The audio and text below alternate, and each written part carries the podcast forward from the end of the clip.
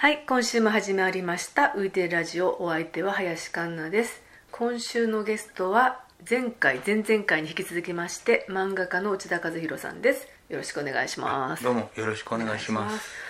さっき荻窪の辺に来られた時にしきりと懐かしいとおっしゃっていたんですがそうですね10年ぐらい住んでましたから。どのあたり？南荻窪2丁目です。そこに引っ越すようになったってどんなそうですね。いきさつだったんですか？やっぱり一番最初は東京に出てきて久米川に専門学校の寮があったから専門学校、そこの学校だけじゃなくって、他の人たちも入ってる寮があったんですよ、そこに住んででも自分はその頃澤田翔子っていうミュージシャンがいたんですけはいはいはいはい。どもう大ファンだったんですよ、はいはい。もう高校の時から。それでその人は中野に住んでいてうん。それでしかもあの沼袋の辺りに住んでいるっていうことが、判明して。こうなんか、うん。あの書いてたんですよね、うん。本にで自分はその後に沼袋近辺に住んでうん。でその頃からやっぱり中央線文化っていうのにだんだん惹かれていって、それで沼袋とか野方の方が近いのにうん。自分は中野に住んでるみたいになって 中野まで歩いたら遠いのに、はいはいはい。遠いって言ってもまだ線路の幅が広がってないからまあね歩けるんですよ、でそれでやっぱり本当は西荻に住みたかって、うん。でもずっと壁の薄いとことか隣のとか筒抜けのところにばっかりなぜか住んでたんですよ、はい。で住んでからしかわからないですよ意外にそういうことって、うんうんもう本当にねため息が聞こえる。もう気がめいるんですよね、うん。でため息が聞こえるっていうことは自分も静かに生活しているわけで、はいはいはい。してたんですよ自分は、うんうんテレビもヘッドホンとかイヤホンで見たり、でらもうほとんど電話もひそひそ声で喋ったりとか、はいはい。そういう生活をしてとにかく隣の音には悩まされて自分も音を出せないっていう暮らしをずっとしていたんですよね、うん。それで荻窪に引っ越そうって思った時には、うん。朝日新聞でも連載をしていたから、収入はあったんですよ、はい。それでだから初めてその時にお風呂付きの物件を探したんですけど、うん。その時にとにかく隣がない部屋っていうのを探したんですよ。でも一軒家はやっぱり高すぎて借りれないんですけど、うん。それで探しに探してたら建築家の方の自宅の2階がアパートになってるんですけど、うんずらしながら建ててるから隣との隣接部分が1メートルぐらいしかないんですよね。ずれてるんですよ。構造的になんていうか段々になってる。対外違いになってるってこと？あそうです。だから建物へのー。隣と隣の交わり部分がうん。もう6 0センチとかそんな感じなんですよ。それって、まあ、デザインとしては面白いですけど構造上不安定ではないいや不安定ではないように作ってあるんですよね。隣の音もう隣と壁が触れてる部分はほほんの一部しかない。はいはいはい。そういうところを見つけて、はい。そこはやっぱり初めてそういう隣の音に悩まされずに住めましたね。そこに10年ぐらい。あ住んでました。それどうやって見つけたんですか？あそれはもう本当に通いに通って見つけました。半年間ぐらい探し。エリアで？そのええ。一応不動産屋さんからの紹介ですか？あそうです。で西荻。で結局西荻なんですけど荻窪の方が近いかったんですけど、はいはい。やっぱり西荻って大好きだったから、荻窪からだと歩いて1 2 3分なのに、はい。西荻だと歩いたら25分ぐらいかかるんですけど、はい。自分は西荻に住んでるっていうことにうん。してしてっていうかなってうん。もう西荻に住んでましたね。もう一個ななんか聞こうと思ったことありましたよね。なんだっけ。んんじゃあちょっとまあ子供自体もうちょっと今までの話で出てくるかなと思ったんですけど、はい。案外出てこなかったんですけど、はい。どんな子供でした？あやっぱり神経質でしたね。まあとりあえず絵描くのは好き。あもうそれは大好きでした、ね。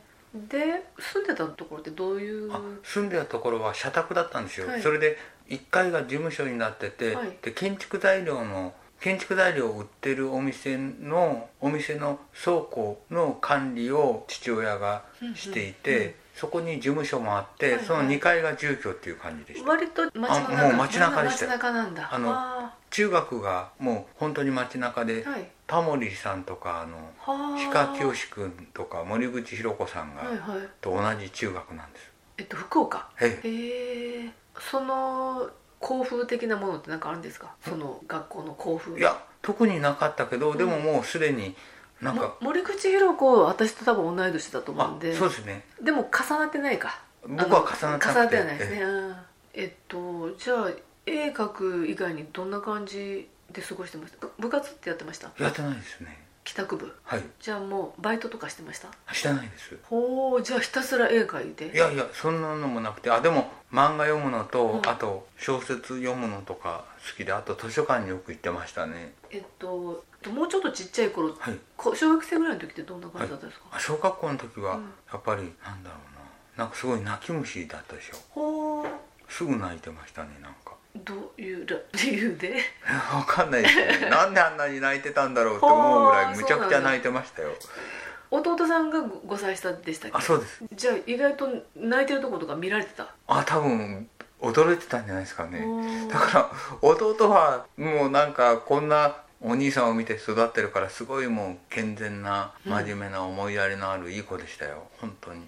結構お兄さんと弟が逆転する感じって。あそうですねだから小学校の時留守番一人で留守番してる時なんか大変だったですよ、うん。とにかく見回りを繰り返していたっていうか棒を持って、はいはいはい。あのねなんか本当に2階建てだから、うんうん。あのこう時々鍵を全部見て回るんですよ、はいはい。それでお風呂とかも開けてみるんですよ。もしかしたらこの中に誰かが忍び込んでるかもしれない。で開ける時も、うん。すぐに棒を振り下ろせるように構えてはいはい。開けてたんですけど、うん。それであよし誰もいなかったなと思って、うん。でもそうこうしているうちに2階に誰か忍び込んでるかもしれんと思って もうそれの繰り返しでもう留守番してる時は気の休まる暇がなかったです。本当ですね。でももしいたらどうしするつもりだった？いやそしたら棒を振り下ろすまあまあそうだけどええ。泥棒とかって大人じゃないですか、はい基本は、えそれに対しては恐怖心とかなかった？えいやっていうよりやっぱりこう棒を棒を持ってればっていうもうそんなバンド そんなバンドな今考えたらだから子供だからねまあね。うんあーでも怖いとかっていうふうな感じではなくてやっつけられると思ってたんだ。そうです。それでうんある時ですねトイレを見手売りも全部見回るんですけど、うん。一応見回り時間の時は、はい。それでトイレをし閉めた後にシャーシャーシャーって、はああの音がするんですよ、はあそれはもう絶対ヤマンバが包丁を研いでる音しか音としか自分は思えないんですよ。え どっかにヤマンバが潜んで包丁を研いでいると思ってあの日本昔話に出てきたヤマンバが想像するんですよね、はい。あれもうそのシャーシャーがだんだん消えていくんですよ、うん。ででもさっき確かに包丁を研いでいた音がしたと思って。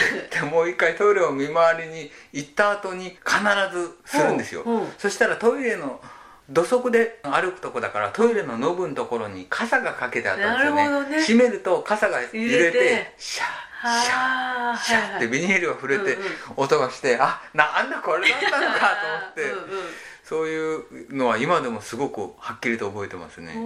じゃあちょっとあの強迫神経症っぽい感じはありますよね。そのええ手洗わなきゃいけないとかもあそうだし。あの一回鍵閉めるとかも何回も見るとかあります。あ見見て。あそうなんですよ。だって洗濯機の中まで調べてましたからね。洗濯機の中に。ってても猫ぐらいですよね。なんかいやなんかすごい。たとえ入ってたとしても。怖いおじさんが入ってるかもし入って。れなないい入ってない入ってってない。そんなところそうかおー。これ一応全員に聞いてる質問なんですけど、あの内田さんの分岐点ってどこだったとあ何だと思います、うん。あやっぱり分岐点っていうとやっぱりこの長谷川修平さんの絵本に出会ったっていうことじゃないかなと思いますそねれまだ福岡にいる時ってことですよね。そうです、ええ、それが何歳ぐらい？あそれは18歳高校生の時。高校3年の時ですね。じゃあえ高校3年生ってもう受験の時期じゃないですか、それ出会う前は何になろうと思ったんですか？とずっと漫画家になりたいと思って。あ本当に漫画家になりたいとかった？おずっと思ってました。小小小学校の時からずっと思っていてう。ん中学の時も思っていてう。んその時中学1年の時に同じクラスだった友達とジェネラルタイガース。あじゃあゼネラルタイガー小学校あそれ時代は小学校。でで中学の時に出会った友達とその友達も漫画家を目指していて、はいはい。それで「漫画少年」っていう雑誌があったんですよ、はい。それはカタカナ昔の漫画少年じゃなくてカタカナになった漫画少年でやっぱり漫画少年はすごくもうなんていうかなそれまでの少年誌にはないような芸術的なっていうかすごくうん。あの独特な漫画いっぱい載っていて、そこでその友達と長嶋真司はいはいはい。先生の漫画とかにも出会って、うんそれでこの漫画あただ男の子がはい。学校から帰ってきておやつを食べて塾に行くまでの話、全然なんかオチとかなかったんですよ。で古言漫画があるとかいなみたいな感じですごいびっくりしたりとかして、とにかくその友達と毎日4コマを書いて交換して見せ合うっていうのをやったりしてたんですよ。交換漫画。交換漫画またそこでもやってて、はい。でも中学2年の時にはい。喧嘩して絶交してしまったんですよね、うんそれと同時に自分が漫画からその友達と絶交してしまったことによって気持ちが離れていったんですよ。漫画から。ええ漫画っていうのは子供っぽいなあみたいに思い出して、うん。それでその頃ちょうど星新一のショートショートとかそういう小説に出会って、小説に出会った時に「わ何これ?」って思って、うん面白い。いやよし俺は作家になろうと思って、はい。それで高校の時に出会った友達と今度はまた交換ショートショートっていうのをあのショートショートを書いて交換してお互いに評価をし合うっていうのをやってたんですよ。文芸部とかでよくそういうの作るあとなんて同人誌みたいな感じですか？同人誌っていうよりお互いに一冊ずつノートを作ってうん交換し合って、えっと小学校中学校の時はい。からまあ漫画家になりたいってなった時に賞に応募しようとか思わなかったんですか？あいや思ったけどやっぱりちゃんと中学の時に書き上げた漫画は4コマ漫画とかは別にしてページもんでは 1, 一作だけだったんですよね、うん。で結局応募しだから1コマ漫画とか4コマ漫画は応募してはいはい。名前だけは例えばあとうん。もうちょっとだったっていう感じで、はいはい。いつも最後デビューの時ももうちょっとだったっていう感じでデビューしたんですけど名前だけは載ったことがあるんですけどやっぱり賞は取ったことがなくて、うんうん。それで高校の時にはショートショートを書いてて、はい。でその時に「ショートショートランド」っていう本がで出版されるんですよ、はい。こうあの講談社から、はい。それはいいろんな作家はもちろん作作家でない人もショートショートを書いたりしていて投稿雑誌はいみたいな感じ、あ投稿じゃないです。みんなあのちゃんと頼まれて？頼まれて、うん。でまあもちろん作家の人が多いん作家じゃない人が頼まれるっていうのはどういうことですか？あだから例えばあの作家じゃないっていうよりそこに長谷川修平さんもショートショートを書いてたんですよ、うん。でその時に作家じゃないっていうよりこうなんていうかな基本的には作家なんですけど、うん。普段ショートショートを書いていない長編作家の人とかもショートショートを書いてるんですよ、はい。はいみんなほどはい。短い、でそこには必ず挿絵が書いてあったんですよね、挿絵があったんですよ、はい。そこにイラストレーションって書いてあるんですよ、はい。イラストレーション誰々って書いてあって、はいはい。でイラストっていう言葉は聞いたことあるけど、うん。このレーションって何だろうと思ったんですよ、はあはあはイラストレーションって何だろううんうん。と思って。それが後にイラストレーターっていう職業があるっていうのもうん。知ることになるんですけど,、なるほど。その時に長谷川修平さんは自分でショートショートを描いてイラストレーションも自分で。描いてたんですよ、はい。そっかこのいう絵もこういう漫画以外に、うん。漫画と絵画うんうん。っていうものは知ってたけど、はいはい。でもイラストっていうものがあるんだこの世にはうんうんうんうん。っていうのを知ったんですよね、はい。それでその後に図書館に行ったら、うん。その長谷川修平さんが書いた絵本っていうのがあったんですよ、はいそこは文章ももちろん長谷川修平さんが考えて、うん内容も考えて書いて絵も修平さんが書いてるんですけど、一番最初に見たのは「土手の上で」っていう絵本だったんですけど、はいこれだって思ったんですよ。ほもう自分のやりたいのはこれじゃないかこれだったらお話も作れてうん。絵も描ける、うはい。これだって思ってそれで絵本作家を目指して東京うんに来た。来たっていう感じですね。で実際にも周平さんにいろいろ本当に教わってうんうんうん。表現っていう言葉を初めて意識的に聞いたのも周平さんからだったんですよね。まあ今までは友達との遊びのはい。延長だったあそうですね。ものが、はい。これって実は表現なんだって分かったっていう感じなんだ、もちろんその頃は多分表現のレベルには全然達してなくってと思うんですよね、うん。まあでも人が何らかのことを表そうとしたらね。まあ、表現っては言えるとは思うんですけどね。まあ、それが商業ベースに乗るかどうかっていうとあまたちょっと別の問題ですけどね。そっか。じゃあそこからは割とあんまり分岐せずに、そうですね。自分、うん、そこでカクンと自分のあれが変わってからは割とずっとその漫画と絵本の方あそうですね。一直線って感じですね、はい、はい。えっとまあじゃあなんか言い残したこととかってありますか？そうですね。あそうだ。その、えっと、中微祭の映画が YouTube にアップしたら、ねのうん。後からそのリンクをは、はい貼ってもらえたら面白いなとかは思うんねですけど。中火祭はもう11月だから3回目も中微祭終わってる時期だから、はここで何かあ書きますかね。そうですね。はい。はい、じゃあ今日はこれぐらいで。あはい。はい。どうもありがとうございました。ありがとうございます